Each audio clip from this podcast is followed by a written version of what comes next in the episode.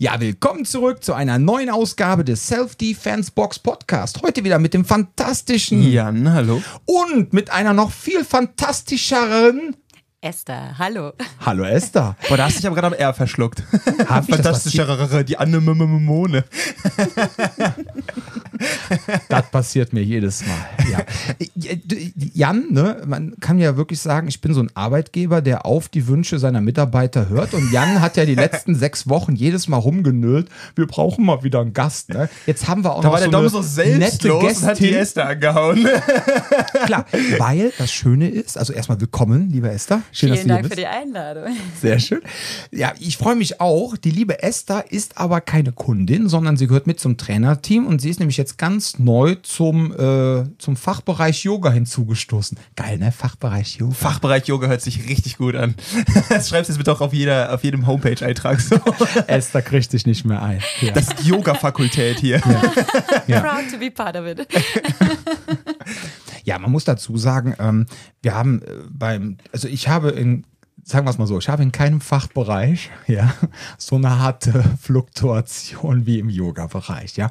Da ist wirklich sel sehr, sehr viel so auch ähm, Entwicklung von der Persönlichkeiten der jeweiligen Personen, die dann auf einmal ganz neue Lebensabschnitte haben und plötzlich haben sie dann, das ist jetzt in keinster Weise despektierlich gemeint, aber dann haben sie auf einmal keine Zeit mehr bei uns Yoga zu machen, weil dann wieder irgendwas anderes ist. Ich habe auch gelernt, dass äh, viele Menschen halt auch Yoga machen, weil sie halt mal eine schwere Zeit in ihrem Leben hatten, haben dann da Yoga gelernt und äh, sind Yogalehrer geworden, um anderen was zu geben, um sie aber auch ein bisschen selber was zu geben. Was Für ich Perspektivwechsel, glaube ich, auch so ein bisschen. Ne? Das Richtig. Teil davon sein. und ähm, ja, jetzt ist die magische Frage, warum hast du mit Yoga angefangen?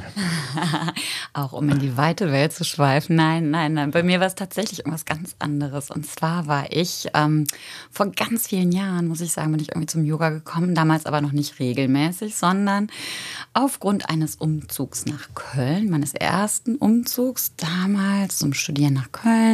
Da musste ich mich dann mangels anderer Hobbys, sportlicherseits, die ich früher so hatte, in einem Fitnessstudio einschreiben. Und da habe ich ganz schnell gemerkt, dass ich keine Lust auf Gerätetraining habe. Und dann habe ich klassischerweise da so Kurse belegt. Und da kam Yoga für mich als eben der Kurs der Wahl in Frage. Und da bin ich auch immer so ein bisschen bei geblieben, je nach ähm, zeitlicher Machbarkeit. Manchmal war es auch Pilates. Aber Yoga hat so seit vielen, vielen Jahren schon immer so ein bisschen dazu gehört zu meinem Leben. Aber so richtig konkretisiert und intensiviert hat sich das in der Corona-Zeit. Okay. Und seit wann bist du Lehrerin? Lehrerin bin ich jetzt seit Also Yoga, zwei Jahren. Nee, na, eigentlich meinen Abschluss, den habe ich 22 gemacht. Also meinen ersten Yoga-Lehrerinnen-Ausbildungen. Jetzt. Jetzt haben wir, was gemeint ist. Also nochmal. Wie viele Rs kannst du in einem Wort sagen? Ja. jetzt nach. Äh, also den Abschluss, den ersten, habe ich im Sommer 22 gemacht. Und begonnen habe ich mit der Ausbildung 19. Können wir das rauschen? Nein. 2021 natürlich. Und ähm, ja, also das heißt, jetzt seit anderthalb Jahren bin ich Yogalehrerin. Also ausschneiden können wir alles, aber manchmal finde ich solche Versprecher auch ganz nett, ne?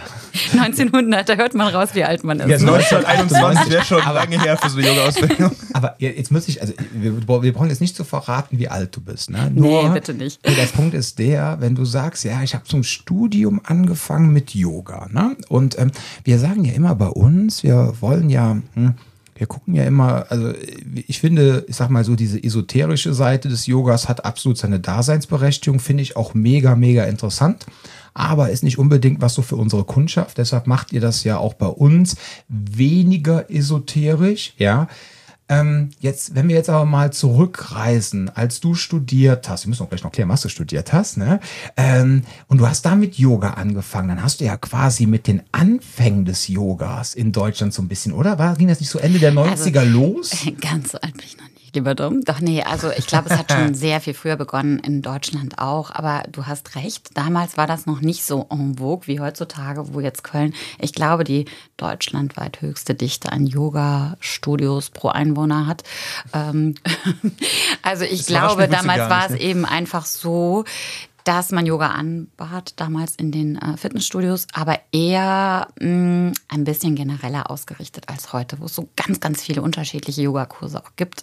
Und ähm, ja, es war tatsächlich gerade im Fitnessstudio sehr viel weniger esoterisch, wie du es nennst, als ich das jetzt heute in den Yoga-Studios, wo ich normalerweise so bin und auch ähm, unterrichte und auch gelernt habe, ähm, mitbekomme. Und ich muss sagen, ich finde die Vielfalt eben auch wirklich sehr schön, dass sich jeder sein Yoga raussuchen kann ne? Mhm. und jeder sich entscheiden kann. Mhm. Was ist für mich das Richtige? Ist es wirklich äh, esoterisch, was mich anspricht? Oder ich nenne das jetzt mal spirituell, ja. so ein bisschen tiefer gehend, auch mit den Sinnfragen beschäftigend und die ganze Yoga-Philosophie da vielleicht ein bisschen integrierend. Oder bin ich mehr auf das Körperliche ausgerichtet, was natürlich auch eine Daseinsberechtigung hat, keine Frage. Nur wenn wir uns fragen, was ist Yoga? Da kommt es ja eigentlich dazu, dass es für jeden was anderes ist. Ne? Für einige ist es tatsächlich das Körperliche, nur, mhm. ich sag mal nur in Anführungsstrichen. Und für andere ist es wiederum ganz viel mehr. Ja. So wie ich es verstehe, ist es ja auch so, dass äh, Yoga in, in, ich sag mal, seinen äh, Urzügen auch ganz stark darauf ausgelegt war, ich meine, junge Männer zum Meditieren zu animieren. Also quasi, okay, ihr müsst ja auch sitzen bleiben und ja, ruhig halten ja. können für die Nummer. Und deswegen erstmal quasi komplett auspowern, bevor man dann irgendwie anfängt. Sehr gut, Jan. Du bist gut informiert. Ja, ähm, und deswegen finde ich das so interessant, dass man wieder sieht, okay, ein, ein, ein Konzept, das primär eigentlich zur Meditation, Meditationsvorbereitung ausgelegt war, ist dann jetzt wieder so ein wird dann teilweise wieder so eingewestigt, so von, okay, jetzt geht's nur um Fitness. Ja, das, das war Punkt, damals, was so du meinst, ist Patabi Joyce und ähm, Ashtanga-Yoga, ne? Das mhm.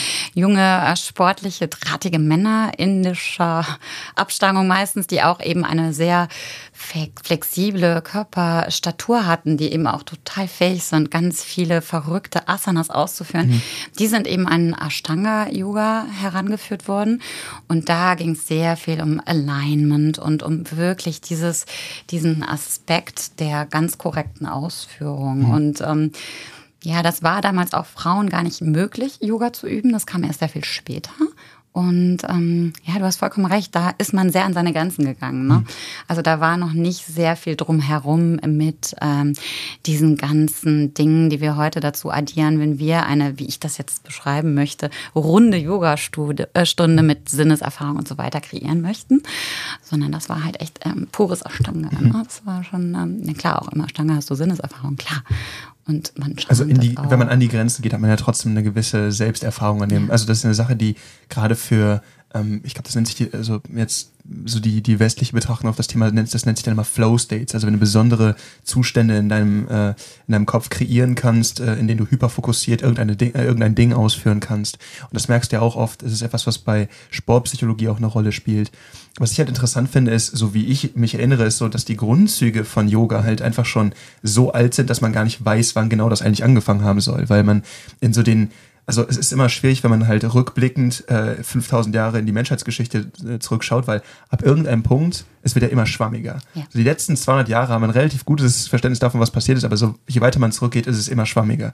Und man hat halt super frühe Siedlungen gefunden, in denen eben solche Posen ähm, an, ich glaube, Wände oder in, in, Mauern gemeißelt gewesen sind, wo du auch merkst, okay, das ist älter als die geschriebene Sprache in den Regionen. Und da merkst du halt, das ist eine Sache, die super lange schon irgendwie bei die Menschen begleitet. Das scheint ein Ding gewesen zu sein, was irgendwie schon zu Jäger- und Sammlerzeiten stattgefunden hat. Ich finde den Gedanken total krass, dass sie sich hingesetzt haben, so, hm, okay, wenn ich das mache, oh, das ist anstrengend, ja, das mache ich jetzt mal weiter. Und dann irgendwie in Verbindung mit, äh, mit Meditation, ich finde das eine sehr interessante Geschichte, dass die meisten Jäger-Sammler äh, Zivilisation auch irgendwie diese spirituelle Komponente mit eingebracht haben. Das ist jetzt sehr, sehr, sehr weit zurückliegend. Also über diese Zeiten, wo Höhlenmalereien stattgefunden haben, da habe ich jetzt noch gar nicht so den Bezug ähm, zu der Geschichte des Yogas. Also das ging also laut meiner Studien, die ich so belegt habe, ähm, viel später los. Aber mhm. es ist tatsächlich so, wie du sagst, dass die Yoga-Übung, das Körperliche, eigentlich als Grundlage dazu dient, mhm. eben auch den Sitz zu finden für die Meditation. Ne? Also man hat zum Beispiel, also diese vielen Vorstufen, zum Beispiel den achtgliedrigen Pfad gibt es, das ist auch ein, ein, ein Grundpfeiler der Yoga-Philosophie, wo es eben sehr viele Steps gibt, bevor du in der Meditation ankommst. Ne? Mhm. Das ist ganz am Ende. Und da musst du vorher erstmal diverse Regeln befolgen, also in deinem äh, Leben, wie du aufgestellt bist, im Umgang mit dir selbst selbst, deiner Umwelt und so weiter und so fort. Dann mhm. die körperlichen Asanas, der korrekte Atem, dann die Fokussierung, dann Sinnesrückzug und irgendwann kommst du zur Meditation. Und der ähm, körperliche Aspekt, also die Asana-Ausführung letzten Endes, die ist eigentlich eine Vorbedingung dafür, dass du ähm, sitzen kannst, lange sitzen kannst in deinem Meditationssitz. Mhm. Und das äh, gelingt dir besser, wenn du dich vorher ein bisschen körperlich verausgabt hast, dass du zum einen in der Ruhe bist und zum anderen eben auch diese Ausrichtung durch Kraft und Flexibilität in deinem Körper halten kannst. Du spürst deinen Körper ja auch ganz anders, wenn ihn so, genau. also weil der spannende Punkt für mich bei Yoga ist immer, dass du neben der Kraft auf dem Kraftaufbau ja zum einen sehr viel stabilisieren musst, also du musst, mhm. du hast ein ganz anderes Gefühl dafür, wie du Posen hältst und für mich persönlich, ich bin ein Mann, ich bin nicht super flexibel, für mich ist es auch wahnsinnig dehnt. Also ich merke das immer wieder, wenn dann irgendeine Pose ist und dann, gerade wenn ich mit den, ähm, die meisten äh, Mitglieder in den Kursen, wenn ich dabei war, waren normalerweise weiblich, nicht komplett, aber halt mehr Frauen als Männer und dann war es so, dass da Leute auf einmal Posen gehalten haben, wo ich mir dachte, ey, ich mache wirklich lange Kampfsport. Ich bin wirklich jetzt nicht unfit, aber das kriege ich nicht für die Zeit gehalten. Also, ja. weil das dann so, ich glaube, das ist auch eine Sache des Schwerpunkts, des Körperschwerpunkts. Ich kann es nicht so genau. Total. Aber da merke ich dann, einmal ist es dehnt wie Sau und zum anderen muss ich dann wirklich aktiv mich in der Pose halten. Und ich glaube, für andere Leute ist es teilweise so, ah, ich bleibe jetzt hier einfach, das ist okay. Genau, das ist ich glaube, das ist das, was du lange dann übst, wenn du über längere Zeit hin auch regelmäßig Yoga übst. Mhm. Dann lernst du ja auch ähm, durch deinen Atem eben das Gleichgewicht zu halten und äh, eben diese Flexibilität auch aufzubauen, um da auch was auszugleichen. Und auch so eine gewisse mentale Stärke, die du da mitbringst. Mhm. Also ist schon alles, was vielleicht, also aus meiner Sicht auch für den Kampfsport eine gute Rolle spielen kann. Ne? Mhm dass sowas wie Balance, Flexibilität und auch Atem, der ja unheimlich hilft, ne, auch sich selbst zu beruhigen. Ich denke mal gerade an so eine Überwältigungssituation, wo es dann ganz wichtig ist, irgendwie auch die Ruhe zu behalten. Ne? Ja, absolut das, äh, das Atmen ist mit das Wichtigste, auch die mhm. äh, Herzfrequenz so ein bisschen zu steuern, ne? weil umso höher das Herzgerät, also die BPM-Zahl, umso mehr verfällst du auch in so einen Tunnel rein und kannst ja. nachher nur ganz rudimentäre Dinge machen. Und deshalb gibt es ja auch interessante Bücher, zum Beispiel von den Navy SEALs äh, übers Atmen, dass man atmen lernt, um in stressigen Situationen ruhig zu bleiben. Und ich glaube, genau. die haben auch diese vier Sekunden rein, vier Sekunden raus Regel. Genau, ob sie das vom Yoga übernommen haben, keine Ahnung. Ja. Aber die haben das auch mit drin. Das fand ich halt auch unglaublich spannend. Was du aber gerade meintest, Jan, ist auch, oder was dann halt auch sehr schön zum Kraftmager passt, warum das auch dann teilweise am Anfang so extrem anstrengend ist, glaube ich, das ist genauso, wenn du anfängst mit BJJ oder Boxen und du weißt erstmal gar nicht, wie du ökonomisch kämpfen kannst. ja, mit Körperanspannung, ja. Du bist am Anfang, es gibt so viele lustige Videos, so Tutorial-Videos, wie du als White Belt anfangen sollst im BJJ und die erste Regel ist, äh, mach nicht hart und verkrampf, dich, und verkrampf dich nicht. Das sind die ersten zwei Regeln. Beim Boxen genau das Gleiche. Ne? Auch wenn die nur im Pratzen schlagen. Erstmal die totale Anspannung. Ich gehe mal davon aus, wenn du dann im Yoga, ich habe es auch ein paar Mal mitgemacht, ähm, habe auch mal versucht, mal eine Zeit lang regelmäßig, aber für mich war es echt Krieg gegen meinen eigenen Körper. Also ich, ich weiß genau, jetzt, was du ja, meinst. Es ist, es ist Total War. Also wir versuchen es ja. wirklich. Es ist nicht, ja, aber es ist nicht ohne. Ich bin wirklich stets bemüht, aber für mich ist das auch so dieses, ach, dann dieses Verspannte und dieses nicht loslassen können, ja. Und dann verfällt man halt gerne so in dieses Muster rein, dass man, weißt du was, komm, ey, lieber zwölf Runden Box-Sparring, ja. Aber das ist einfach nur dieses, das kennt man. Ja. Ja, das ist so, glaube ich, dieser vertrauter Krampf. Dieser, genau, das Vertraute, ja. Und ähm, ich glaube, dann ist natürlich auch schön, mal in den Yoga-Kurs zu gehen und zu sagen, weißt du was, man macht jetzt mal was Neues, ja. Man lernt jetzt nochmal andere Seiten von seinem Körper kennen und lernt auch mal, äh, ich sag mal, sich nicht in einer stressigen Situation trotzdem zu entspannen und anzuspannen, wenn es sein muss und nicht, ne? dass man einfach so diese, wie so Ebbe-Flut-Prinzip, mhm, ne? Mhm. würde ich das mal so sehen. Ich finde es fantastisch und ähm, das Witzige ist auch, äh, mittlerweile, wenn du mit dran teilnimmst, du hast schon oft erlebt, dass mehr dann Frauen da sind, mhm. aber es gibt auch schon mal Abende, da hast du 14 Personen und hast ja. 10 Männer. Ja, Weil unsere ganzen Herren, 40 aufwärts, ne, äh, alle so, ja, was ist denn? Ich habe Schulter, ich habe Rücken. Ist so, pass auf, ich gebe dir kein Heilversprechen, aber geh mal ins Yoga. ne? so, und alle finden das traumhaft. Ne? Also, kann einfach sein, dass es an den Tagen gelegen hat, an denen ich da war, ne? weil ich auch immer nur an gewissen Wochentagen ja. dann kann. Aber ja, ich finde vor allem auch interessant, äh, ich glaube, das war eine Stunde, die ich bei der Rita hatte, die glaube ich gar nicht mehr, die, die ist gar nicht mehr, äh, äh mittlerweile gar nicht mehr hier, ne? Hm, nee, nee, die äh, Rita, also das ist, ähm, die Rita ist ja fertig mit ihrem äh, Referendariat oder ist mhm. jetzt reingekommen. Ah, okay. Weil das ist und ja, da gibt's das ja auch ist dann immer der große Schritt. Ne? Das ist immer ja. dieses große Ding. Du, ich meine, ganz ehrlich, im Studium, also ganz ehrlich, ihr Lieben da draußen, ja, wenn ihr irgendwie einen Hang habt zu Yoga und zu Bewegung, ja, bevor eure Eltern euch mit 18 ein Auto kaufen, lasst euch vom Studium eine Yoga-Ausbildung bezahlen, ja. Und dann während des Studiums gebt ihr einfach Yogakurse. Was ihr da verdient, ja, allein auf die Stunden gesehen, müsst ihr woanders äh, vier Stunden an der Tankstelle arbeiten. Ähm, von daher könnt ihr mit dem vierfachen Einsatz, ja, könnt ihr einfach viel mehr rausholen, habt dann viel mehr Zeit zum Lernen und zum Chillen. Also meine Empfehlung für alle StudentInnen da draußen, ja, lasst euch zum 18. Geburtstag einen Yogakurs schenken, einen sehr guten. Und wenn ihr dann in die Stadt eures Vertrauens zum Studieren geht, werdet einfach Yogalehrer in der Zeit. So. Jetzt ohne Scheiß, also ich, ich sehe das wieder betriebswirtschaftlich, ne? Und das krasse ist dann halt, aber jetzt hatten wir halt auch so ein, zwei Lebensveränderungen, wo dann die Frauen die Yogalehrerin hier gesagt haben, ey, pass auf, ich finde das hier so schön, ich mache das so gerne hier mit den Kunden. Ich versuche das jetzt meine Referendariatzeit irgendwie hinzubekommen. Ne? Und dann aber spätestens nach ein, zwei Monaten kommen die dann und sagen, Mama, ich schaff das nicht. Das ne? Das ja. macht mich, äh, das ist einfach dieses ganze äh, acht Stunden in der Schule, Unterricht vorbereiten, den ganzen Tag haben die ein Auge auf dich. Das ist so ein Stress, ja. Ich kann das jetzt nicht auch noch geben, so viel Yoga-Einheiten wie früher. Und dann gehen die Damen meistens hin und nehmen sich dann irgendwo ihr Yoga-Studio des Vertrauens, wo sie eh schon, schon seit Jahren sind und geben dann da vielleicht noch eine Stunde in der Woche. Und deshalb kommt es dann auch dazu, dass sie dann oftmals bei uns dann aufhören, ja. Ich bin dann halt immer nur die zweite Wahl gewesen, ja. Und äh, ja, lange Rede, kurzer Sinn. Und das- gerade bei Domi, aber- könnte aber- sich aber einzelne verstehe. Träne räumt. so kommt zu die den. Veränderungen, ne? Ja.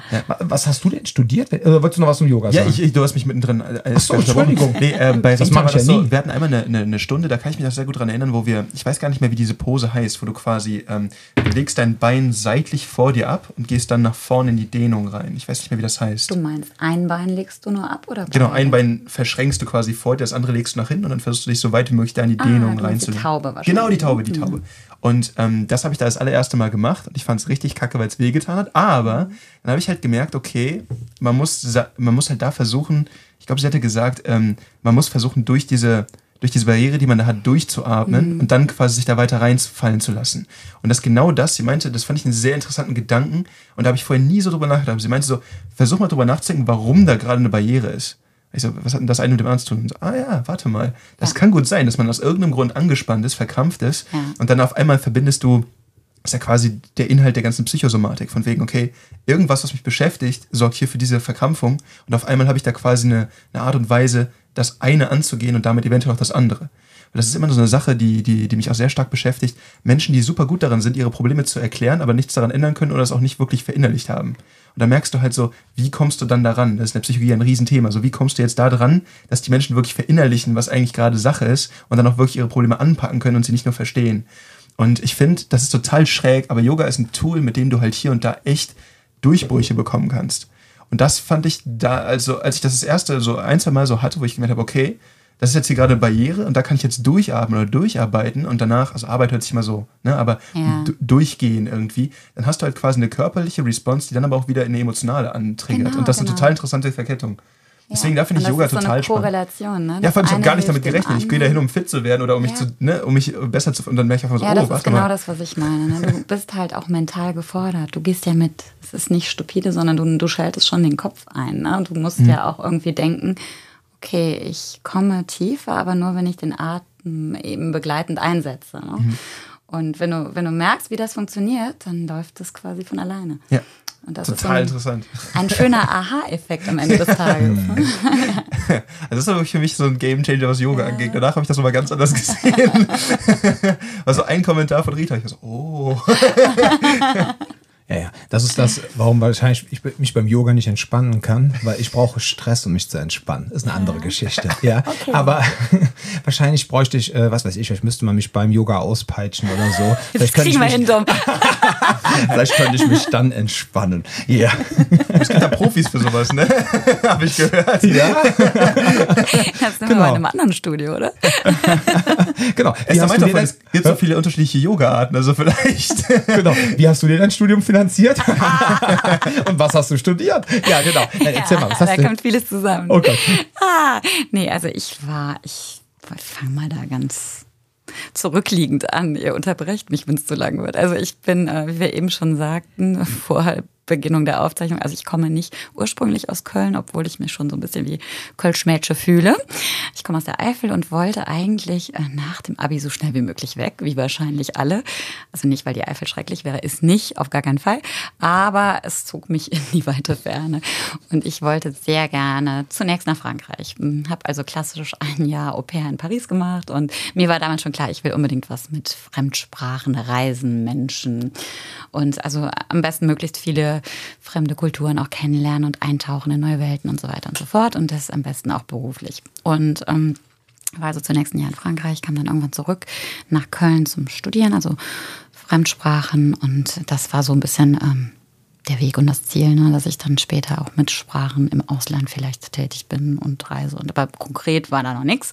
Ich habe dann ähm, angefangen mit meinem ja, Übersetzer-Diplom in der Tasche dann irgendwo ähm, zu übersetzen und merkte aber sehr schnell, dass das ein bisschen äh, drüsch ist, ne, auf Kölsch. Und dann habe ich gedacht, ich gehe vielleicht doch noch mal ins Ausland. Bin also damals auch angesprochen worden von einem Kollegen, sag ich mal, also es war eigentlich ein Praktikant, der aus dem Ausland kam und der sagte, was machst du denn hier? Du bist doch viel zu jung, um hier zu sitzen und du willst da unter Leute und überhaupt bin ich wieder ins Ausland mit einem Stipendium und habe dann da noch so ein bisschen Zeit verbracht, auch gearbeitet und ähm, es war super, war ich in Spanien zunächst und Irgendwann am Ende des Stipendiums musste ich mich entscheiden, gehst du zurück oder bleibst du?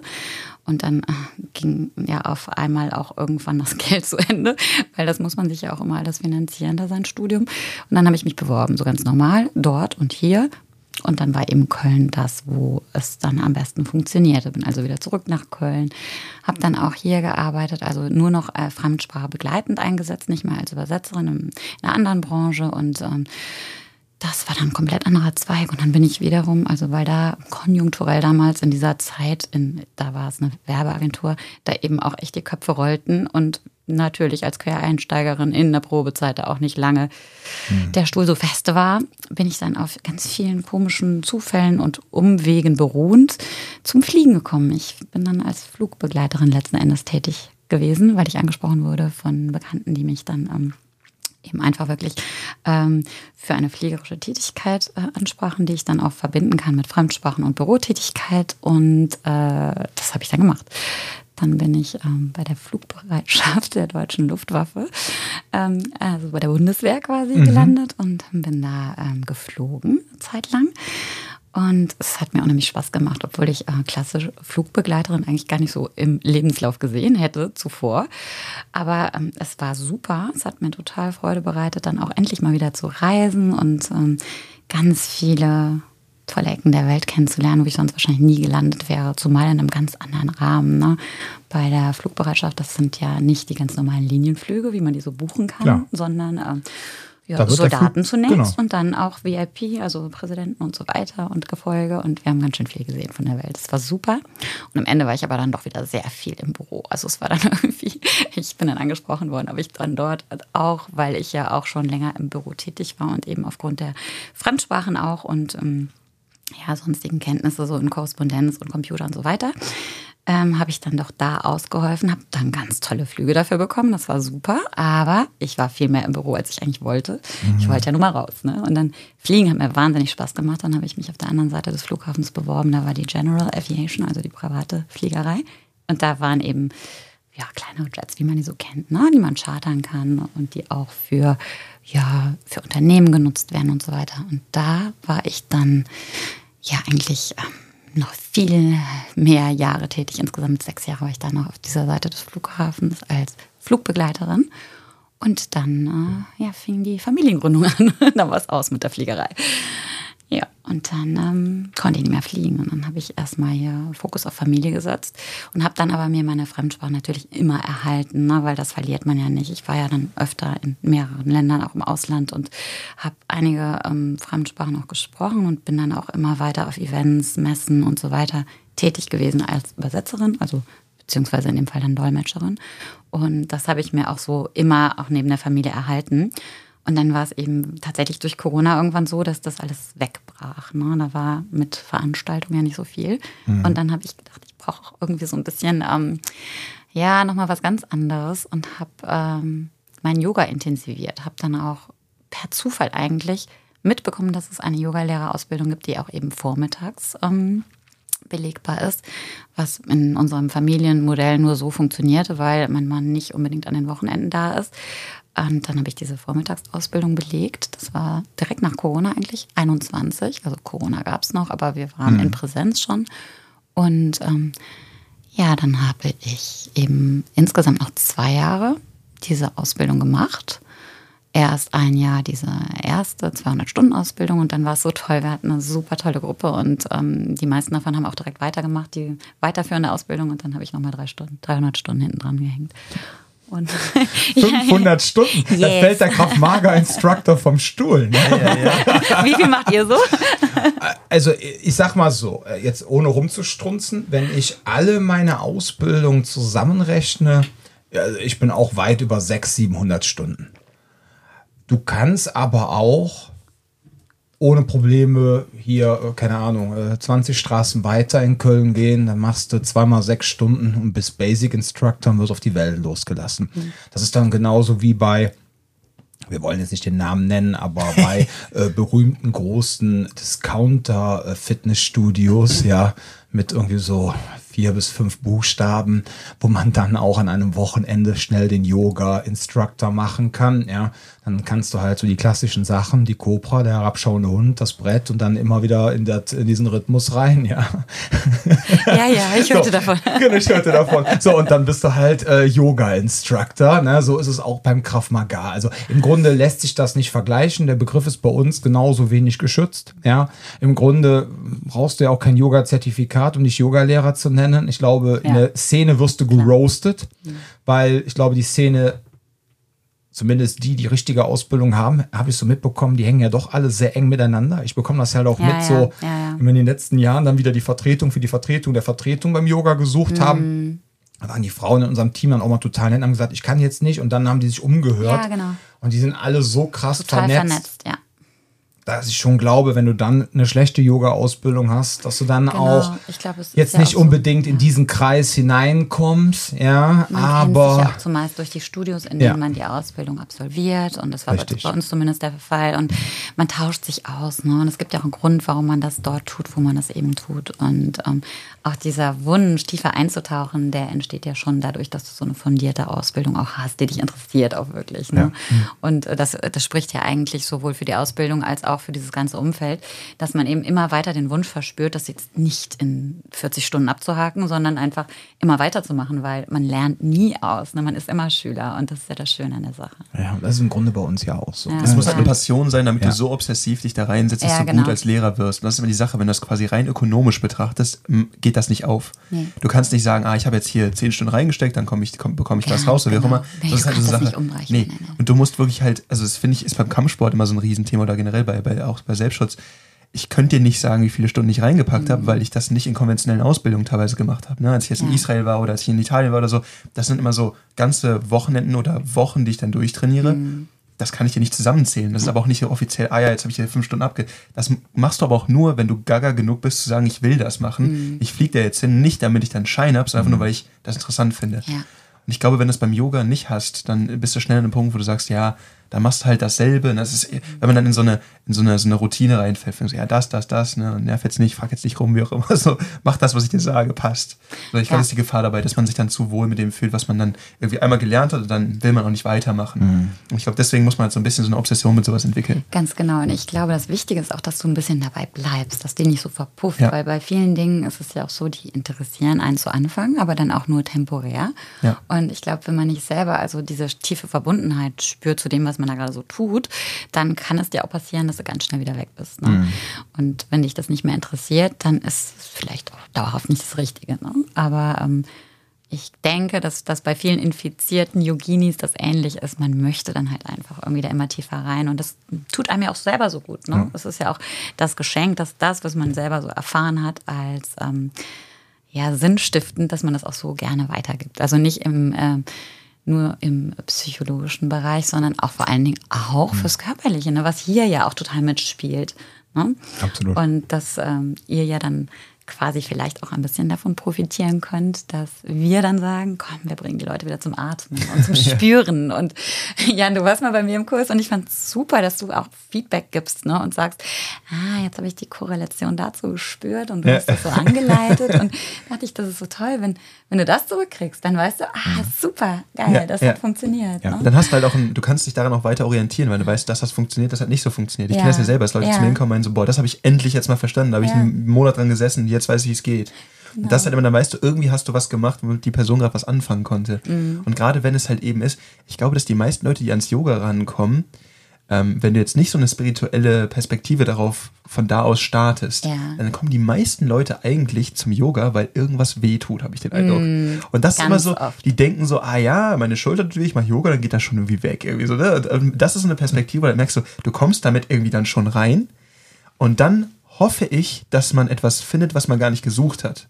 Und ich glaube, das kann Yoga halt bieten. Wenn du aber komplett verschlossen dem gegenüber bist, dann ist halt irgendwann so, ja, war jetzt anstrengend, keine Ahnung, Schulter ist besser, aber hm. Ja, genau. das ist halt dann schade irgendwie, weil da gibt es so viel mehr zu holen. Aber ja, ich glaube, ja. dass das auch die westliche Mentalität ist, ne? auch mit Krankheiten so umzugehen. Ne? Mhm. Das ist ja das Ding, äh, meine Frau hat ja äh, eine Ausbildung in TCM und die sehen den Menschen ja auch ganzheitlich. Ne? Und ähm, das ist halt total faszinierend, wenn du so siehst, ja, ich habe jetzt den, äh, keine Ahnung, ich habe Verspannung in der Schulter. Mhm. Ja, okay, was haben wir denn da? Ja, entzündete Bänder, dann wird das quasi lokal behandelt. Aber mhm. ähm, äh, dann, wenn du jetzt zu einem TCMler gehst oder vielleicht auch zu einem sehr guten Osteopathen, ja, ja. jetzt mal, das klingt jetzt wieder despektierlich, aber dann geht der Osteopathin, spielt der quasi am dicken Zeh und du denkst auf einmal, wieso entspannt sich jetzt die Schulter, ja. Also so dieses tiefergehende, ganzheitliche Betrachtungsweise und dann geht TCM natürlich darüber nochmal hinaus, ne, finde ja. ich, ist genauso dass man dann auch sagt, okay, äh, warum sind jetzt diese Verspannungen da? Gibt es da irgendwelche auch psychischen Blockaden, wie du es ja. eben schon angesprochen ja. hast, wo dann die Rita gesagt hat,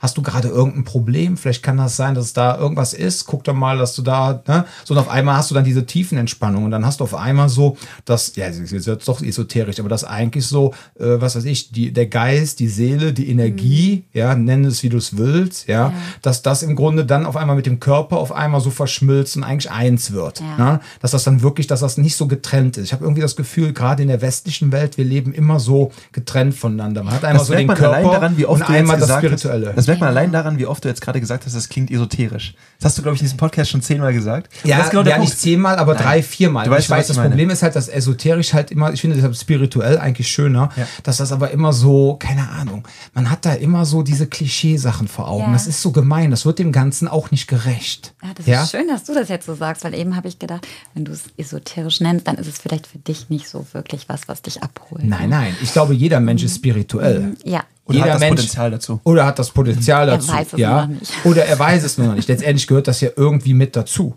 Ja, absolut. Genau. So, ähm, ich bin jetzt, manche Menschen sind religiös, äh, ist ja auch eine Form von Spiritualität, ja.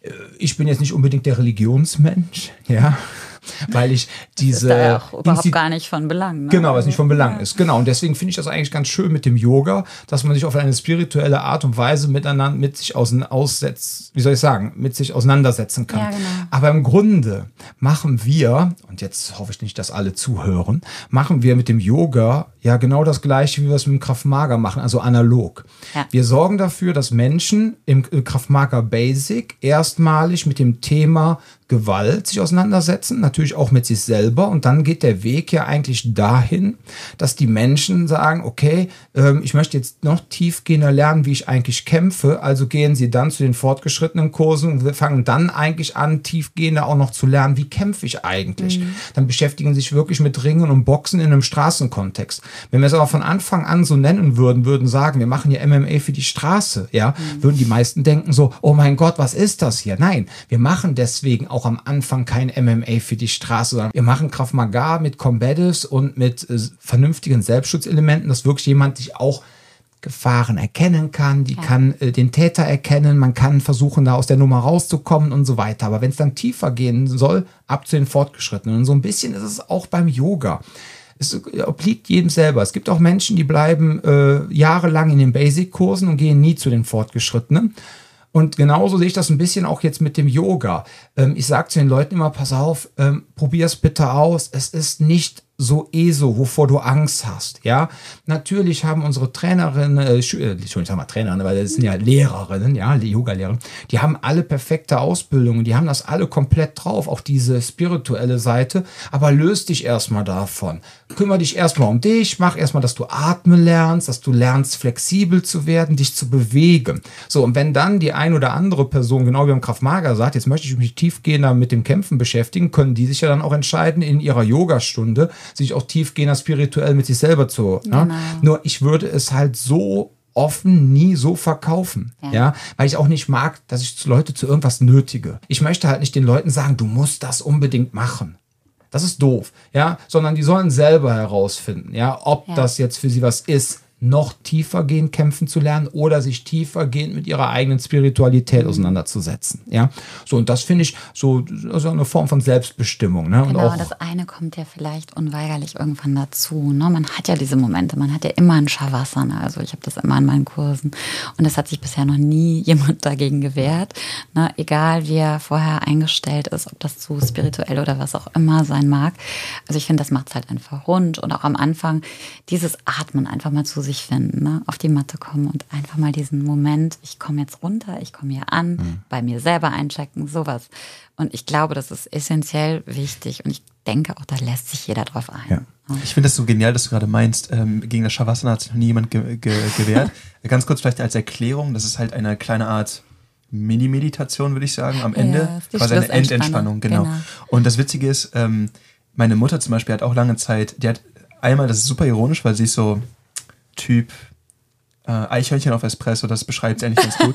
ähm, so jemand, der so absolut nie runterkommen kann. Ne? Und dann hat sie eine Ausbildung zur Entspannungstherapeutin gemacht, oh, was an, an, sich schon unglaublich witzig ist. Und dann hat sie halt sehr viel Yoga gemacht.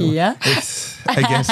Und dann hat sie halt äh, irgendwie, sie ist halt regelmäßig vor zum Yoga auch gegangen. Und ähm, da war eben der Punkt, dass sie da wahrscheinlich so wenig in der Lage ist, runterzukommen, dass sie bei den Endentspannungen immer eingeschlafen ist, weil dann auf einmal ein bisschen Ruhe einkehrt und direkt weggeknickt. Ja, ist nicht das Ziel, aber es ist ein gutes Zeichen. Ich denke mal, ne, wenn du das Umfeld hast, was dich so runterbringt, dann ist es doch eigentlich gut. Ja, das ist halt ganz interessant zu sehen, wie, wie, wie, ähm, weil wir haben ja vorhin auch, oder das hast du vorhin gesagt, Dom, ähm, der Umgang hier mit Krankheit ist ein anderer weil in jeder oder in fast jeder anderen Kultur, der ich begegnet bin, äh, gibt es viel mehr präventive Arbeit im Rahmen von Gesundheit. Also hm. ähm, im Sinne von, ich möchte mich gegen Krankheit schon abschirmen und nicht erst daran mich setzen, wenn es schon zu spät ist.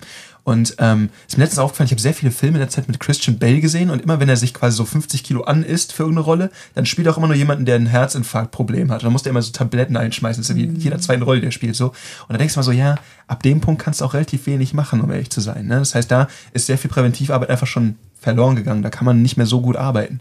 Und ähm, ich glaube einfach, dass das so eine Sache ist. Hier sind Menschen sehr stark darauf bedacht, zu funktionieren.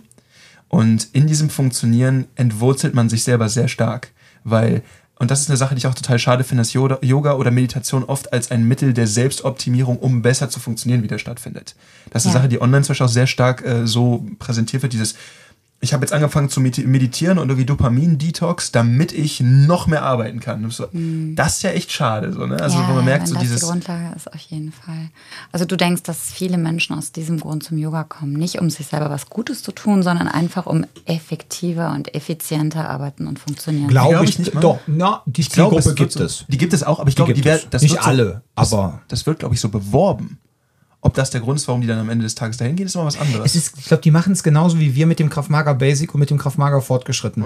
Wenn die direkt sagen würden, komm zum Yoga und äh, finde deinen spirituellen Weg, ja, was weiß ich, ja, äh, und äh, würden die meisten Manager Sternchen innen sagen, mhm. what the mhm. fuck, ja. So, wenn du das aber jetzt erstmal so verkaufst, ne, sei entspannter, du machst quasi ja. eine Vorteilsübersetzung, ja, und sagst dann erstmal, sei entspannter, sei vielleicht leistungsfähiger, ja, und die denken alle so, yeah, dann kann ich ja noch mehr leisten, ja. ne? brauche ich weniger Koks, ne? ja, Yoga ist günstiger. ne? Jetzt mal ganz überspitzt ausgedrückt.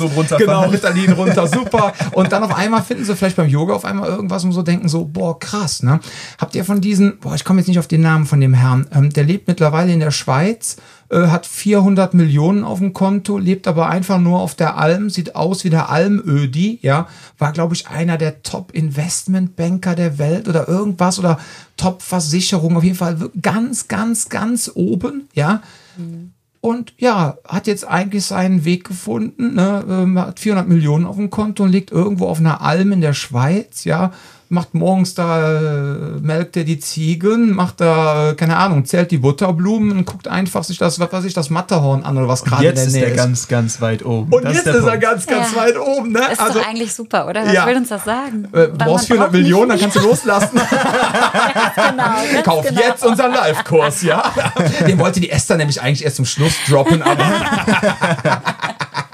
Ich hatte dir auch mal erzählt, ähm, das war so ein Thema, mit dem ich mich eine Zeit lang auseinandergesetzt habe, äh, Minimalismus für ähm, quasi als nicht nur als äh, Einrichtungskomponente, sondern wirklich so als, als, als eine, äh, wie soll ich sagen, so eine, so eine Einstellung.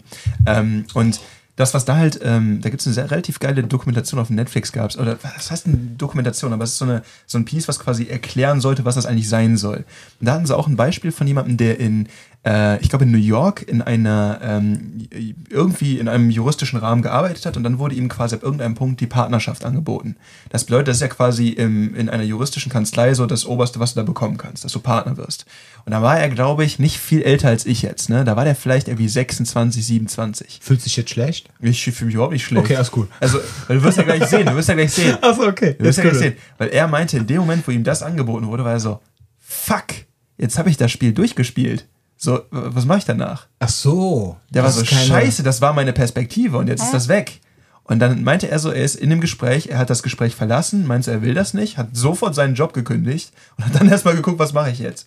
So, und da ist halt der Punkt, ähm, ne, da habe ich ihm was voraus, so, da muss ich nicht erst Partner in der äh, Kanzlei für werden. Aber der, entsch der entscheidende Punkt dabei ist halt, dass er auch sagt, okay, all das, was er gemacht hat, ist die ganze Zeit das Streben nach einer, nach einer Vorstellung, das sehr stark auch bestimmt ist von dem Bild anderer, beziehungsweise von dem Horten von Dingen. Und wenn du halt merkst, okay, du brauchst das Horten dieser Gegenstände nicht, du brauchst das Horten von Status, von Ansehen, das brauchst du alles nicht, dann bist du sehr viel freier in deiner Wegfindung. Ich glaube, das ist halt der entscheidende Punkt, den du dabei sehr schnell irgendwann übersiehst. Und deswegen, wenn er, wenn für ihn äh, Ziegenmelken das Ding ist, das ist eine geile Geschichte. Ne? Ich merke etwas Vergleichbares. Hatte ich jetzt gestern noch eine, eine, eine ziemlich geile Sparring-Session einfach mit jemandem, hauptsächlich Grappling, aber auch ein bisschen MMA. Und ich kannte den vorher nicht, ich habe den noch nie getroffen. Wir haben uns kurz vorgestellt, haben angefangen, ein bisschen miteinander zu arbeiten und irgendwann nach jeder einzelnen Runde haben wir uns umarmt. Das war jedes Mal so eine Sache, wo du gemerkt hast, okay, es war geil, wir haben beide Bock auf die Nummer gehabt und am Ende so, ich habe mich gefühlt, als ob ich den seit fünf Jahren kenne. Weil das einfach das Ding ist, wo du merkst, du kannst dein Hirn ausschalten, du kannst mit jemandem connecten und es ist wieder so ein bisschen wie so mit drei Jahren im Sandkasten spielen. Und das ist eine Sache, die verlieren viele Menschen. Und deswegen ist es, glaube ich, wichtig, da sich so wieder zu wurzeln und da diesen, diesen, diesen Weg wieder hin zurückzufinden. Und das Das ist hat ja man, ähnlich wie beim Yoga, ins Spüren kommen. Das genau, in, ist Sp- sowas. in Spüren, das ist genau der Punkt. Und ich mache es halt auf eine sehr intensive und vielleicht auch ein bisschen gefährliche Art und Weise. aber wenn man das in so einem sicheren Rahmen hinbekommt, ist das ja noch viel geiler. Ja. Also bei mir ist halt so, dann fährst du halt mal eine Runde schnell Motorrad in, in, in, in, im Bergischen Land oder gehst halt kämpfen. Und das ist halt nicht unbedingt immer so die nachhaltigste Option. Nein, ich glaube, es gibt andere Leute, die das hat springen ja auch deswegen aus sehr dem viel mit Flugzeug. Vertrauen zu tun. Ne? Ja. Und ich glaube, es ist egal, was es für dich ist. Wenn du im Vertrauen bist und bist für dich in Sicherheit, dann ist es gut. Ich glaube, für die meisten Menschen, das ist, glaube ich, schon fortgeschritten, was du sagst. Ich glaube, für die meisten Menschen geht es erstmal darum, sich erstmal wieder zu spüren und zu resetten. Und ich glaube, das ist der Grund, warum manche Leute aus einem fliegenden Flugzeug springen. Das ist der Grund, warum es Ja. Leute gibt, die Bungee-Jumpen gehen und so weiter und so Viele fort. brauchen den Thrill, ne? weil das im Alltag vielleicht genau das ist, was ihnen fehlt.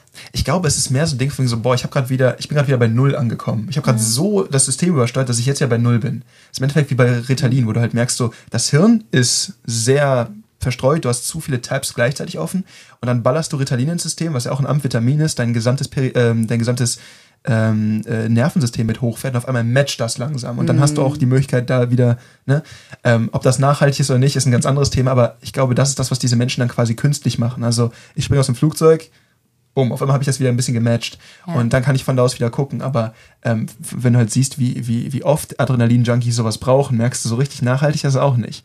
Es geht darum, dass du deinen Kopf ausbekommst oder dass du halt da wieder Ja. so ein bisschen dich rausziehen kannst und nicht darum, dass du deinen Körper an das Level anpasst, den dein Kopf hat. Genau. Und das ist, glaube ich, das, weswegen Yoga dann eine viel bessere und nachhaltigere Option ist, als zu sagen, ich gehe mir jetzt jeden zweiten Dienstag irgendwie eine Base-Jump. Äh, Also ich denke dann auch immer an dieses ganze Drumherum, das Equipment und äh, naja, auch Nachhaltigkeit im Sinne von Umweltschutz ist da ja auch nicht ganz groß ja. geschrieben. Oder auch für deinen Körper auch, ne? Ähm, genau, für deinen Körper auch. Und ich war noch nie ein Fan von Equipment. Und ich denke immer so, für mich ist jeglicher Sport, der nicht viel braucht, eigentlich immer das Nachhaltigste und das auch, was für mich am authentischsten ist. Ne? Was ich zu jeder Zeit des Tages und zu jedem Zeitpunkt meines Lebens möglicherweise auch abrufen kann. Ne? Und egal, in, in welchen Surroundings man ist. Ne? Und das ist halt das Schöne am Yoga, wie auch vielleicht am Laufen oder so, dass es so einfache Dinge gibt, um sich selber zu resetten. Wenn du weißt, du musst eigentlich nur deine Morgenroutine, ein bisschen atmen, ein paar Übungen, ein bisschen vielleicht bei dir sein und dann ist gut. Das ist ja so viel einfacher, als sich dann einen Flieger zu chartern, oder? und mit so einem äh, Flughörnchen-Anzug aus, dem, aus dem Ding rauszuspringen, ja. ja. Aber das habe ich halt früher nie verstanden, wie Leute zu diesem Extremsport hinkommen, auch wenn es dann immer cool in Red Bull-Videos aussehen, mhm. aber da musst du erstmal hinkommen. Und da, wie vorhin auch gesagt, brauchst du auch wieder eine Obsession, weil das bezahlt sich ja auch nicht von selbst. Mhm. Und ähm, ich glaube, das ist genau dieser Punkt, dass man halt das braucht und da wieder so zu matchen, wie man, mhm. wie man innerlich dann quasi aussieht, die innere Welt so ein bisschen aufzuräumen. Und das ist halt, wie du sagst, wenn du es mit so wenig Aufwand, also was ist Aufwand, aber mit so wenig drumherum erreichen kannst, weil um dir einen Flug zu chartern, um dann wieder deinen äh, Suit anzuziehen, musst du auch wieder das Kleingeld haben, um das machen ja, zu können. Genau. Und das muss ja auch irgendwie wieder generiert werden. Und arbeitest da deine 40 Stunden die Woche irgendeinen Job, den du hast, damit ja. du dann am Wochenende schön Basejumpen gehen kannst. Ist das nachhaltig? Wenn ich genauso gut sagen könnte, hey, ich mache jeden Morgen diese Routine und da kann ich machen, was ich lustig bin. So ist es. Ich meine, man will überhaupt nichts verteufeln und ich finde es ja auch immer irgendwie total spannend, sowas zu sehen. Und ganz ehrlich, ja. irgendwann würde ich das auch mal gerne machen. Aber ähm, ich weiß nicht, wenn man es benötigt, weil man denkt, sonst fehlt einem was, dann ist es, glaube ich, so ein bisschen bedenklich. Ne? Wenn ich jetzt denke, ich, ich brauche diese Thrill-Situation, damit ich mit mir selber im Reinen bin, beziehungsweise dass mein Leben in dem Moment für mich wertvoll und sinnvoll erscheint. Könnte man eher eine Therapie machen, ja. ne? also kommt zum Yoga und ihr braucht keine. oh, das war jetzt kein Heilversprechen, Disclaimer. Nein. Ja. Ja. nein, nein, nein. Welche Sprachen hast du denn studiert? Lass mich raten. Französisch. Yes. Oui, oui oh, yes. Französisch, yes. Jetzt hast du Frankreich verboten, ne? Das muss dir klar sein. Spanisch? Auch, ja. Ja, und wahrscheinlich Englisch. Genau, genau. Okay, also ja, die Italienisch, drei Säulen. Äh, ja, richtig. Italienisch habe ich mal ein bisschen mit angefangen, aber das war leider zu äh, dolle zeitlich angelehnt an meinen Spanienaufenthalt. Also ich war ein knappes Jahr in Spanien mhm. und hatte davor irgendwie drei Monate in Rom gemacht, war also ganz okay mit meinem Italienisch. Und dann bin ich nach Spanien gekommen und das ist so ähnlich. Und dann, ja. weißt du, wenn du dann einen Kaffee bestellst und machst das im falschen Akzent oder irgendeine Vokabel ist verdreht, dann denkst du, mit einer Sprache musst du jetzt erstmal pausieren. Mhm. Und das war für mich dann leider Italienisch. Das ähm, mache ich vielleicht nochmal irgendwann. Aber im Moment finde ich Spanisch noch toller.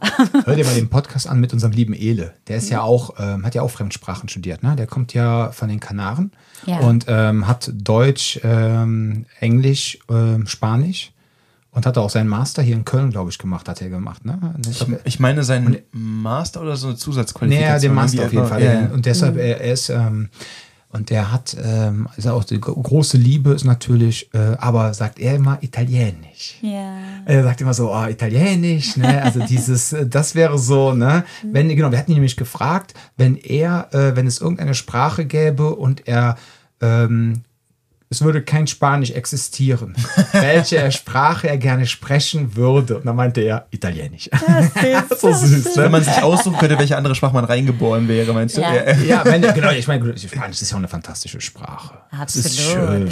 Ich finde auch immer, also was für mich da immer mit ein bisschen reinspielt, ist so das Lebensgefühl. Ne? Ich hatte eine unheimlich ja. schöne Zeit in Spanien. Ich habe total tolle Menschen kennengelernt. Ich mag die Musik, ich mag einfach diesen Lifestyle da. Und es gibt ganz tolle Destination, auch mehr als die, in denen man Italienisch spricht. Und von daher ist das auch ein bisschen Pragmatismus. Natürlich. Ich finde aber auch gerade mit Spanisch ähm, ist das Problem auch nochmal, ich habe keine Sprache bisher, ich bin keiner Sprache begegnet, in der die Dialekte so breit gefächert sind wie Spanisch. Also alleine wenn, ähm, ich war jetzt vor nicht allzu langer Zeit noch in Barcelona und yeah. dann war es halt so, ähm, mein Kontakt mit Spanisch, mein erster Kontakt war in Valencia. Und da ist halt auch so, dass du halt merkst, erstens, die Lispeln so doof, wie ich es auch gemacht habe. Also, was heißt doof, aber das wurde mir von Südamerikanern. Das, das, haben ist die, das, haben mir, das haben mir die Südamerikaner genauso gesagt. Ich meine, so, hör auf mit dem Lispeln, das ist scheiße. So. Aber so habe ich das gelernt. Und da war halt der Punkt, alleine, die beiden verstehen sich nicht. Also ein Valencianer in ah. Barcelona, da ist kein, da ist wirklich Problem mit, wenn da irgendwie Katalan gesprochen wird, das ist eine ja, Sache, das versteht keiner. Die Katalanen sind natürlich auch sehr eigen, ne? Sie ja. haben ja nicht umsonst schon des Öfteren versucht, unabhängig zu, zu werden. ich liebe die Katalanen. Ich war, ich war lange in Barcelona und ich habe da auch ganz nette Menschen kennengelernt und habe da noch immer Freunde. Und also ich, ich liebe wirklich Barcelona und das ist für mich eine der Städte, wo ich auch gerne nochmal hin auswandern wollen würde.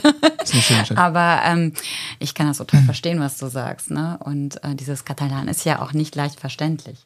Nee, einmal das und zum anderen merkst du halt da, gerade in Barcelona habe ich eine super große südamerikanische Ja. äh, Population so getroffen, wo du halt auch merkst, die meisten davon würde ich jetzt sagen aus Kolumbien, wäre jetzt so mein Ja. Bauchgefühl, weiß nicht, ob das stimmt, aber so das ist so der, vielleicht war es auch nur die Clique, mit denen ich da viel Mhm. Zeit verbracht habe, aber ähm, und dann merkst du halt, die unterschiedlichen Dialekte, also ich bin jetzt wirklich kein guter Spanischsprecher, ich habe das nie in der Schule gelernt, das ist alles so Learning by Doing gewesen und ich kann mich so rudimentär verständigen, es reicht, um durchzukommen. Ähm, das Problem ist halt, wenn du dann halt merkst, dass die Leute so Redeangewohnheiten haben, die dann dein Verständnis total sprengen. Also sehr schnell reden natürlich auch, ist ein Problem, Ja. aber es gibt unterschiedliche, es gibt einen Reggaeton-Sänger, Bad Bunny, vielleicht kennst du den. Ähm, ich weiß gar nicht, wo der eigentlich her ist, aber bei dem ist auch so, der spricht das S nicht mit. Die sprechen einfach kein S und das, das macht dir alles kaputt. Du versuchst so lange, so, was hat er gerade gesagt? Weißt Weil du, wo er- der herkommt? Nee, ich, ich weiß leider nicht, das können wir bestimmt googeln, keine Ahnung. Ich Aber denke Südamerika, ne? Südamerika, Da auf jeden Fall Südamerika, aber ich weiß nicht aus welchem Land. Und da ist auch so, gib mal bitte einen Bad Bunny. Ja, Mal ja. gucken, Das finden wir, das finden wir jetzt raus. Weiter. Bad, Bad Bunny, Bunny? Bad Bunny, der böse, Das- böse, böse Hase. Böse Hase. Bad Bunny. El Bandi finde ich noch. so, wo kommt der her? Ähm, Benito Antonio Puerto Rico kommt der her. Ah. Nee, Martinez. Martinez. Martinez Ocasio. Und die sprechen halt wirklich einfach das S nicht mit, ne? Und das ist eine Sache, ich weiß nicht, warum es stresst mich, weil ich verstehe das dann nicht. Also mit, mit S verstehe ich das, ohne S brauche ich zu lange. Ja, Und dann, Spanisch in Spanien klingt ja nochmal ganz anders als in Südamerika. Ja. Ja. Also ich habe auch für ähm, Argentinien lange und oft gearbeitet und da musst du dich auch immer erst reinfuchsen. ja, Ne? ja. Man denkt ja, wir sprechen alle die gleiche Sprache, aber ist nicht so. Ne? Also das Überhaupt geht nicht. uns ja auch manchmal so, wenn wir nach Bayern oder äh, Hamburg oder Berlin reisen. Ja, also wenn du da jemanden triffst, der das wirklich noch richtig rudimentär kann, ich verstehe dann kein Bayerisch, ne? Das ist, glaube ich, so, wie wenn du ähm, in Texas bist. Es gibt auch dieses Texas German, das quasi ein sehr altertümliches Deutsch ist, das mit rübergegangen ist. Also so, das ist so das Deutsch, was du hier so im, keine Ahnung, vielleicht so 18., 19. Jahrhundert gesprochen hast. Also, also so noch sehr komische Redeangewohnheiten und so Geschichten. Und wahrscheinlich sogar noch älter als das. Und ähm, wenn du jetzt mit denen redest, die sprechen, du kannst verstehen, was die sagen, aber es ist alles sehr schräg. Also Ja, es wirkt sehr komisch. Und ich glaube halt, da ist es ein bisschen ähnlich. Es gibt auch, auch in, ähm, ich weiß gar nicht, wo das ist, diese, diese, ähm, dieses Spanisch, wo dann das R aber Englisch gesprochen wird. Wo dann quasi Gracias sagst, was ich auch nicht verstehe, weil es hört sich an, wie wenn Will Smith Oh. Spanisch spricht. Das hört sich dann auch so eine, ganz- ich weiß gar nicht, wo die, wo die Person her war, aber es ist eine ganz schräge Geschichte. Also, äh, da, da merkst du halt so, alleine in, in Südamerika hast du so viele unterschiedliche Arten und Weisen, das zu sprechen. Dann Ja. auf einmal hast du Brasilien drin, die sprechen wieder Portugiesisch oder sowas ähnliches zumindest. Also, aber hört sich Genau. besser an als das, äh, als das europäische Portugiesisch. Europäisches Portugiesisch, die nuscheln einfach nur. Das finde ich so schwer. Vor allem dann kam ich noch mit Portugiesisch und Spanisch durcheinander, weil ich kann auch, also so, in der Zeit in Portugal hat man so ein bisschen was aufgeschnappt. Ey, und dann werden die auch noch irgendwie. Und grammatikalisches. Portugiesisches Spanisch, jetzt kriegst du aber Ärger mit den Nein. Portugiesen, ne? Südamerikanisches Portugiesisch. Ach so, den Brasilianisches, Brasilianern. Ja, genau, ja. Brasilianisches Ja, Portugiesisch. wobei ich mir da habe sagen lassen von einer Frau, die mit einem Portugiesen verheiratet ist, da war er allerdings nicht im Raum, wenn die Brasilianer reden, das klingt viel schöner. Ja, als die das ja, meine ich ja. sehr viel- melodisch, viel genau. melodisch, das war das genau. aber das, was der Jan sagte. Und dann so, ne? ja. Ich habe früher auch immer gedacht, dass äh, Portugiesisch, was man in Portugal spricht, ist nicht so schön. Das ist so ein bisschen rough, ne? Ja. Im Vergleich zu Spanisch jetzt. Das hat ja auch eine gewisse Härte und, und so weiter. Aber das fand ich immer schön. Und Portugiesisch fand ich dann nicht so schön. Aber dann habe ich mal für Portugiesen gearbeitet. Und wahrscheinlich auch, weil das alles so nette Menschen waren, Mhm. ist mir die Sprache so ins Herz gewachsen. Und ich habe es leider noch nicht gelernt, aber ich verstehe es so ein bisschen. Und ich finde es total schön mittlerweile. Auch Ja. weil ich Portugal als Reiseland toll finde. Ist ja auch für Yoga und Surfen total toll. Und Ja, ja. Freigeist, das also ist wir einfach so sollten uns das Land. öffnen, auch für Portugiesisch. Das Problem bei Portugal finde ich halt immer so ein bisschen, also irgendwie weiß ich gar nicht, warum das kulturell so untergeht, europäisch. Also einmal so portugiesische Küche ist super geil, spricht niemand drüber. Ne, Ja. so, ah, also nur Fisch und Kartoffeln. So, ey, das ist super geil, was du da kriegst. Das einzige Problem, was ich immer sehe, ist jetzt gerade, ähm, ich weiß zwar nicht allzu lange Zeit noch in Lissabon, da war es auch so, du kannst da mittlerweile als Einheimischer kaum noch leben. Weil erstens ist es halt sehr stark Touri überrannt, das ist ein Thema. Und zum anderen, die ganzen Internetnomaden ziehen irgendwie alle nach Lissabon oder Porto. Ja, ja. Und damit treiben die die Preise da unglaublich in die Höhe. Was total schade ist, Es ist weil es un- ja vor langer ja. Zeit noch nicht so war. Ne? Ja, das ist, das ist jetzt eine neue Sache. Vielleicht so seit Corona hat das so richtig angefangen, weil alle Homeoffice, ja, fuck Alle dann- wandern aus nach Portugal. Ne? Ja, die waren aber auch damals lockerer mit den Beschränkungen. Ne? Das auch, das auch. Die waren auch mit einer der ersten, die wieder, glaube ich, ge vieles geöffnet hatten und so. Da sind, haben sich schon einige Ja. hin äh, verabschiedet. Aber ich finde halt auch, dass Portugiesisch sich, also es, ich sag mal, das, das europäische Portugiesisch hört sich ein bisschen an wie, wenn jemand versucht, Spanisch zu sprechen, aber dann irgendwie so ein bisschen falsch abgebogen ist. Weil, also erstens, Oh, und schon wieder 5000 Hörer weniger. erstens, alles, was auf Spanisch ein N ist, ist auf Portugiesisch einfach ein M, aber sonst fast das gleiche Wort. Zweitens, die sprechen ein O wie ein U aus. Wenn du zum Beispiel sagen möchtest, guten Tag, dann sagst du Bum dir, aber Bum wird B-O-M geschrieben. Und das ist dann gut. So, und dann merke ich halt so, das sind so Sachen, wo ich denke so, kann man machen, muss man aber nicht. Jetzt stellt sich die Frage, was war zuerst, das Ei oder das Huhn? Ne? Richtig. Das ist, ja. Die haben sich auch immer gerieben, Ja. quasi äh, Schottland und England, ne? Ja, das sind Ich schon. meine, da gäbe es so eine, aber Ja, ich bin ja. auch nur im Grunde so. so- so- nee, nee, nee, nee, nee. Da gab es schon, äh, die sind Und Spanien- schon. Diverse Auseinandersetzungen. Ja. Ja. Und Spanien finde ich wieder so wahnsinnig spannend, weil die wieder super viele kulturelle Einflüsse hatten. Also zum Beispiel Spanien, wenn man in Valencia zum Beispiel ist und dann halt durch diesen, weißt du, wie dieser Park in dem Fluss da heißt? Weißt du das In noch? Valencia bin ich leider nicht so bewandert. Schade. Also da ist auf jeden Fall das, da läuft auch die Grand Prix-Strecke drüber, über diese Brücke, dann an der Marine und dann fahren die auch über den Park drüber. Und das ist quasi ein stillgelegter Fluss. Der wurde damals da Franco stillgelegt, so da eigentlich eine Autobahn rein, dann haben die Leute gesagt, so, finden wir doof, machen einen Park rein. Ist da ein Park drin.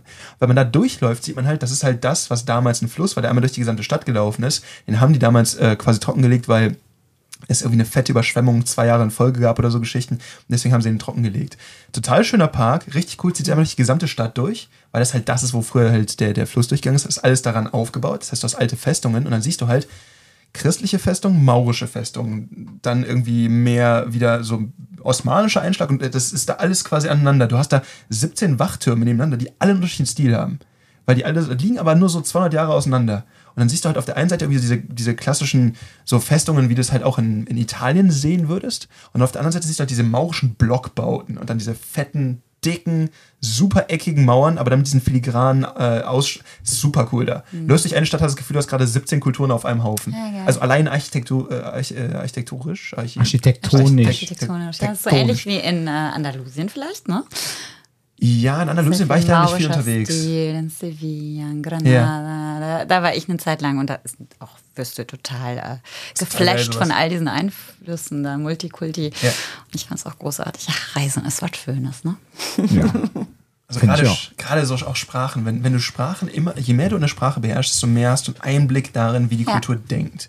Genau. Und deswegen du ist Sprachenlernen etwas so ganz Wertvolles. anders bewegen, ne? Weil Ja. ich denke, wenn die Einheimischen jetzt mal so in ähm, Anführungszeichen gesetzt erkennen, dass du dich zumindest bemühst, ihre Sprache zu sprechen, die sind sehr viel zugänglicher. Ja. Egal, ob sie Englisch beherrschen oder nicht, aber du, du erfährst so einiges mehr, wenn du die gleiche Sprache sprichst. Und es hilft allein, wenn man die Blockade in seinem Hirn ausmacht, sich da in Anführungszeichen zu blamieren, weil Ja. das sieht kein anderer so.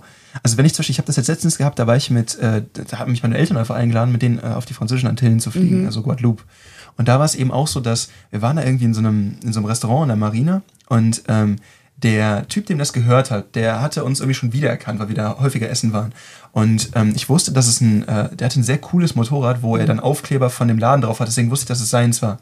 Und dann sind wir so gegangen, er hat uns so ein bisschen angequatscht, haben so ein bisschen geredet. Und mein rudimentäres Französisch hat gereicht, dass ich ihn über das Motorrad fragen konnte. Dann haben wir so ein bisschen geredet, wie auch immer. Und der war erst super happy, dass ich probiert habe, Französisch zu sprechen. Ich meinte, oh, Französisch war gut, was absoluter Schwachsinn ist. Ne? Mein Französisch ist schrecklich, aber es ist halt, ich habe mich getraut und habe es einfach gemacht. Und dann habe ich mit ihm wirklich halt ein Gespräch auf die Beine gestellt bekommen, wo ich dann auch festgestellt habe, so Motorrad-Talk auf Französisch nicht meine Stärke. Ne? So. Und ähm, damals hat er irgendeinen Punkt, dass er mir ein bisschen über das Motorrad erzählt hat, bla bla, bla. So, willst du Runde drehen? Ich hatte zu dem Zeitpunkt halt leider zu viel Rumintus, weil Karibik, ne? Da ich so, ey, voll gerne, aber ich bin jetzt Heute nicht, mehr nicht. so ganz nüchtern. Ne? So, Dann "Morgen." konnte er nicht mehr rumfahren. Aua. Den hat man letztes Mal auch schon gebracht. Dafür bin ich extra gelobt worden. Und dann heißt halt, aber der Punkt meinte, ich kann dann morgen einfach fahren. Dann meinte ich so, ey, morgen fliegen wir leider. Ne? Dann meinte ich so, ey, das nächste Mal. Also, das ist, der war so cool drauf, einfach weil ich das versucht habe und weil er mich sympathisch fand, dann ging das, weil wir Ja. haben einfach auf seiner Sprache Das gesprochen. ist die Offenheit, die du mitbringst. Ne? Du öffnest dich für die Sprache und Ja. für die Kultur, für die Mentalität, für den Menschen in dem Moment. Ne? Ja. Und, das, wird sieht er. gesehen und auch wertgeschätzt, genau. Und da gibt's halt, also in Frankreich gibt's das häufiger, meiner Erfahrung nach, dass man halt so, okay, ich versuche eine andere Sprache oder ich versuche, ne, dann ist so, äh, wie auch immer. Wenn ich jetzt Mhm. in Spanien unterwegs bin, da hat mich niemand dafür verurteilt, dass ich versucht habe, Englisch zu reden. Ne? Aber sie fanden es super geil, wenn ich versucht habe, Spanisch zu reden. Mhm. Ja. Nicht so, als ob Englisch dann verurteilt worden wäre, aber Spanisch wurde total wertgeschätzt. Ja. ah, versucht es. Ja. Und vor allem in Spanien und Italien sprechen erstaunlich wenig Menschen gut Englisch. Also Spanien noch besser als Italien, aber Italien ist Katastrophe. Italien, als wir in Genua waren, boah. Das war schon, deswegen äh, kamen wir zurück, haben die Versuch ganze mal in Japan klarzukommen. Du denkst so, Oh ja. Hochtechnologieland. oh ja, da kannst du noch nicht mal die Schilder lesen. Richtig, das ist richtig krass. Ja. Wobei sie ziehen es wenigstens konsequent durch. Ne? Also ich kriege zum Beispiel so einen Film, so der Deutsche in mir, der Allmann. Ne? Ich bekomme ja immer den Film, wenn ich dann halt, in, wenn wir in Spanien sind. Und dann hast du, äh, weil es irgendwie mehrere Amtssprachen gibt für mich als Deutscher unvorstellbar. Die Schweiz, ja, äh, drei verschiedene Amtssprachen, da kriege ich die Pimpanelli, ja. Dann sage ich so, nee, nee, also das ist ja das Schöne, ne? Auch wenn man jetzt in Bayern ist, ist es vollkommen egal. Wenn du jetzt nach Bayern ziehst und bekommst da deinen Grundbesitzabgabenbescheid, auch ein geiles deutsches Wort, ne? Da, da kriege ich direkt eine Gänsehaut. ähm, dann ist das in Deutsch geschrieben und nicht in Betsy-Style, ja. So, und dann kannst du das trotzdem lesen, ja. Und im Grunde, wenn du dann bei der bayerischen Amtsstube anrufst, ja, und du fängst mit denen über den Bescheid an zu zanken, müssen die trotzdem mit dir dann Hochdeutsch reden, ja? Und wenn du aber in Katalan bist und falls es sowas überhaupt gibt, wie Grundbesitzabgabenbescheide da und du bist und du fängst dann da und kannst eigentlich nur Spanisch und die machen zu, ja? Dann kannst du erstmal gucken, wo du bleibst. Weißt du, Ja, was ich meine? ja, ja. Alles in Ordnung, ne? Aber ich verstehe nicht, wie man als Land ähm, man kann ja verschiedene Dialekte haben, aber ich krieg das nicht in meinen Kopf rein, dass man keine Einheitssprache hat. Landesweit. Weil für mich ist Sprache, wie ihr eben schon gesagt habt, Identifikation. Ja. auch Identifikation mit einer bestimmten Region.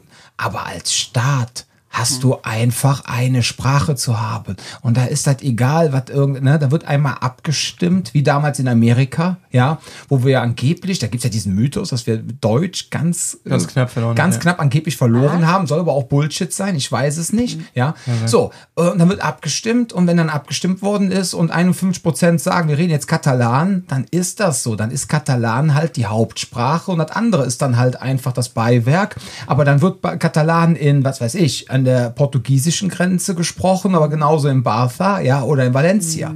So, aber gut, die sollen machen, was sie wollen, aber für mich so als Verwaltungsfachwirt unvorstellbar, ja, dieses Ding. Tom, du kannst ja mal Ja, hier ja, beim Parlament diese Sache vorsprechen. mit dem Volksentscheid, ne? Das ist immer Ja, eine Sache. ja gut, wir wollen jetzt nicht mit Basisdemokratie anfangen, aber ne, ich kann das nicht nachvollziehen, wenn man als Land keine, keinen einheitlichen Standard haben kann. Geil ist aber auch, wenn das so eine Grauzonenregelung ist, wie, in, wie auf Malta beispielsweise. Ne? Da fahren ja die ganzen Exkurse hin, um Englisch zu üben, was ich auch nicht verstehe, weil das Geile war, wir sind ja damals in unserem Englisch-LK hingefahren, landen da, gehen aus dem Hotel raus, wollen fragen, wo wir Wasser bekommen, weil alle Läden zu haben. Haben alle haben Französisch gesprochen? Du glaubst es nicht, die haben ja eine eigene Sprache, Maltesisch. Die erste Person, die Ja. quatschen, spricht Französisch. Ich so, was ist denn so Englisch? Nee, kann ich nicht. So, Französisch? Warum Französisch? Ja. Aber Maltesisch ist halt eine eigene Geschichte. Ja. Das hört sich ganz komisch an wie eine Mischung aus Italienisch, Arabisch und so ein bisschen irgendwas Holländischem oder so. Keine Ahnung, so eine ganz schräge Mixtur aus äh, Sprachen. Und bei da merkst du auch so, da spricht da jeder. Und dann meinen ja Amtssprache Englisch. Ja, ein Scheißdreck, ey, da kann keiner Englisch. Also so ein bisschen, aber Holländisch Sehr oder es war, verwirrend. ja, es ist super schräg. Also Malta ist echt eine interessante ja, Geschichte. Holländisch oder es war ein Kegelclub aus Köln, ne? Vor tausenden von Jahren. Ja, Aber ich genau. fand den Punkt total interessant, was du sagtest. Ne? Dieses ähm, Recht haben wollen. Ne? Die Katalanen in dem Moment wollen Recht, die wollen ihre Sprache durchsetzen, Mhm. durchboxen, äh, koste es, was es wolle. Und da kommen wir wieder zum yogischen Aspekt. Ich bin ja hier für Yoga. Also ich finde ja, die Verständigung untereinander sollte da Prio haben ne? Mhm. und nicht dieses Recht behalten. Das Ja. hast du ja oft einfach so im Alltag. Es geht ja am Ende des Tages gar nicht mehr darum, ähm, ist es besser, was ich sage oder das, was du sagst, sondern einfach Recht haben wollen, aufs Recht pochen.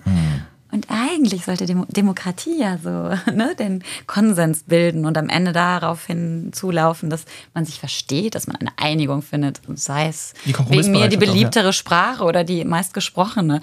Einfach Kompromissbereitschaft, um dem gemeinsamen Weg da irgendwie zu folgen. Ja. Aber das ist das, was der Mensch im Allgemeinen ja selten versteht. Ne? Mhm. Oder eben leider manchmal nicht versteht. Ne? Viele ja schon. Aber ich glaube, das ist das, was Yoga so auch besagt. Ne? Diese Einheit, am Ende das rausfinden, was uns vereint und nicht das, was uns entzweit. Ach, das sind so schöne Worte, damit hören wir jetzt auch auf. Ich wollte gerade sagen, das ist das Wort Jetzt haben wir lange Donnerstag. gequatscht hier. Ja, es war ein Träumchen. Vielen Dank. Ich danke euch.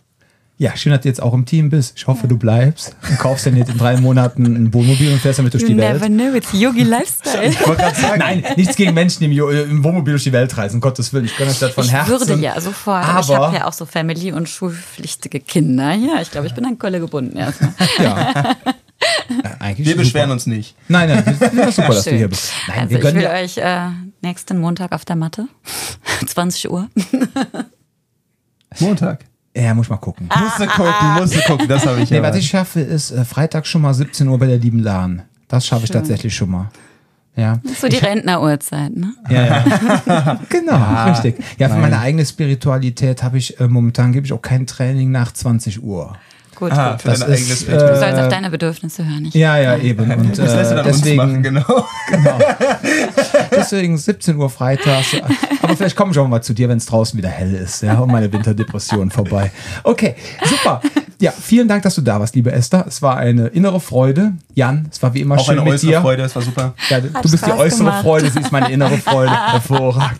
Ihr Lieben da draußen, passt auf euch auf. Achso, hast du noch was abschließend zu sagen? Nee, du hast ja eben ein schönes Schlussplädoyer gehalten. Finde ich halt Okay, hervorragend. Ihr Lieben da draußen, passt auf euch auf, bleibt gesund und. Bis zum nächsten Mal. Tschüss. Oh, noch ein bisschen drauf. geile Folge. So, Sehr schön. Uh, das war jetzt sehr kurzweilig. Oh mein Gott, guck mal, wir haben ja sogar überzogen. eine Stunde fünf.